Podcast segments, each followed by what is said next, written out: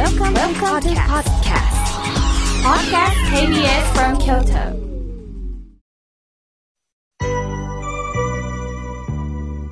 さあ、ここからはたくさんのメッセージをいただきましたので、順に紹介させていただきます。まずはじめにおはがきをいただきました。高槻市より翔子さん、ありがとうございます。妙慶さん、いつも法は楽しみに聞いております。また、公開録音の模様を聞いたときに、たくさんの方が聞いておられるんだなということを考えさせられました。妙慶さん、これからもよろしくお願いします。とのことです。さあ、続いての方です。えー、伏見区より、恥ずかしさん、ありがとうございます。妙慶さん、毎週聞いていますよ。お友達にも、心のゆとりに聞いて、と言っています。さて、今日は相談があります。最近、孫の友達が、孫を無視するそうです。ああ、いろいろと考えさせられます。私も心配をしています。妙慶さん、アドバイスをお願いします。とのことです。いや、人間はね、無視されるほど辛いことないんです。まだ怒られると自分を意識してると思うんですが、無視されるほど辛いことはないです。また多感な時期に、仏教では無視は意識の現れと言ってます。あえて無視をするんです。それはどうしても自分自身が大人になりきれてない。大人になったら嫌でもまずは笑顔を出せるんですが、それさえもできないというのは、実はその人に対して本当は言いたいことがある。その人に対して逆に何か後ろめたいことがある。何かその人に負けたという感情がある。すると無視という形で現れるんですね。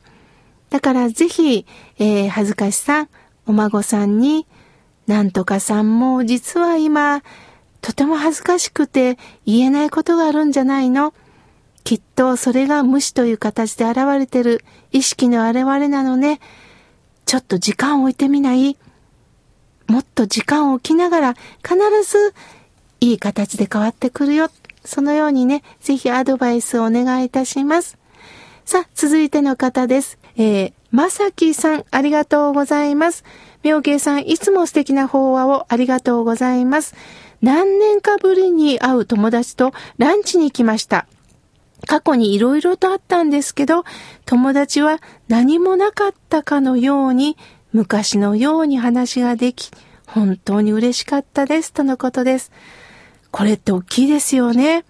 ほじくり返してあの時のことなんだけどね、私、あれって未だに尾を引いてるのよなんて言われたらね、ドキってくるんですけど、何事もなかったかのように、これは本当に大人の対応なんですよね。もう触れてほしくないことってたくさんありますよね。実は私の、まあ、仲人した、まあ、夫婦がちょっと喧嘩をしてね、そして、まあ、夫の方がちょっと家を飛び出したそうです。こんな時に誰が引き受けてくれるだろうか。学生時代のお友達に電話したんですって。すると、うん、来いよって一言だったそうです。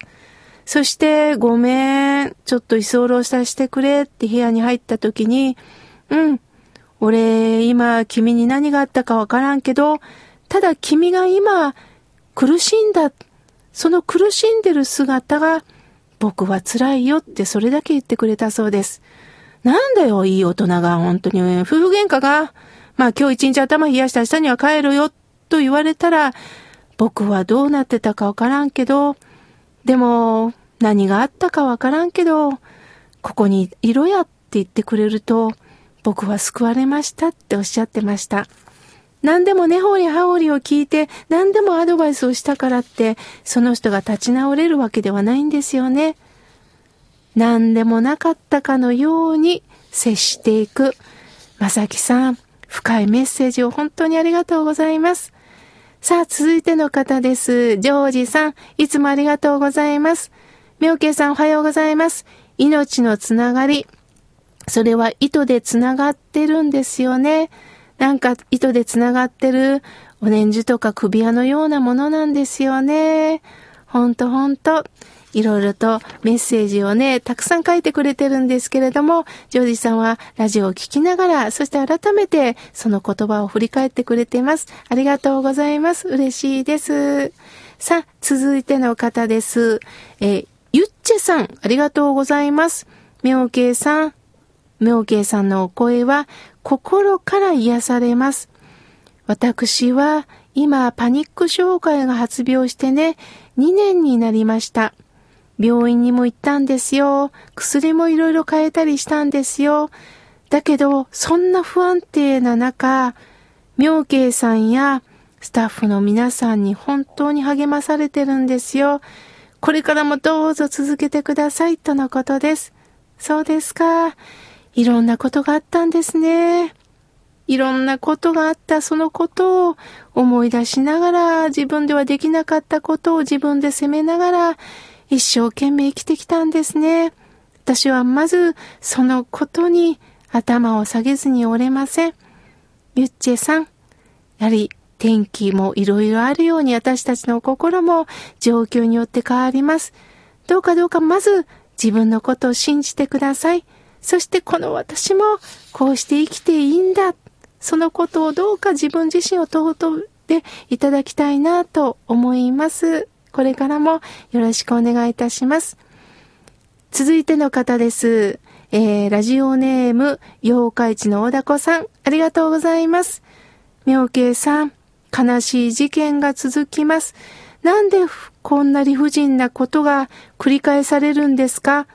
仏さんはどのような基準で人の運命を決めてるんでしょうかとのことです。そうも思いたくなりますよね。私もずっと度重なる本当に事件を聞きながら大切な命が失われていく。どうしてこの方々が死ななければいけないのか、おっしゃるように神も仏もないのかと思いたくなります。しかし、仏さんは基準で人の運命を決めたりはしないんです。辛いですけども、私たちは生きるということは、良い縁も悪い縁も総合しなければいけないんです。今目の前で地震が来たら、地震に遭わなければいけない時があるんです。いろんな人間が来てます。するとその怒りが自分に向けられることもあるし、ある時には自分が誰かに向けてしまうということもあるんです。親鸞上人は宿業の身を持ってるって言いました。業を宿ってるんです。私たちはその中で生きていかなければいけないんですね。だから、逆縁にあったら、その縁がどのようになっていくかわからない。良縁、良い縁にあったらまたそれがどのように変わっていくかわからない。その中で、ただ私たちは諦めてはならないのは、どうかもっと人間を信じていきましょう。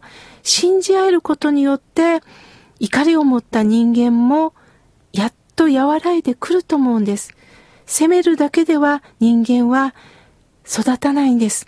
どうかみんなで信じ合える関係をどうか持っていこう。私もこのラジオでこれからも伝えていけたらと思っております。まだまだたくさんのメッセージをいただきましたが、来週紹介させていただきます。ありがとうございます。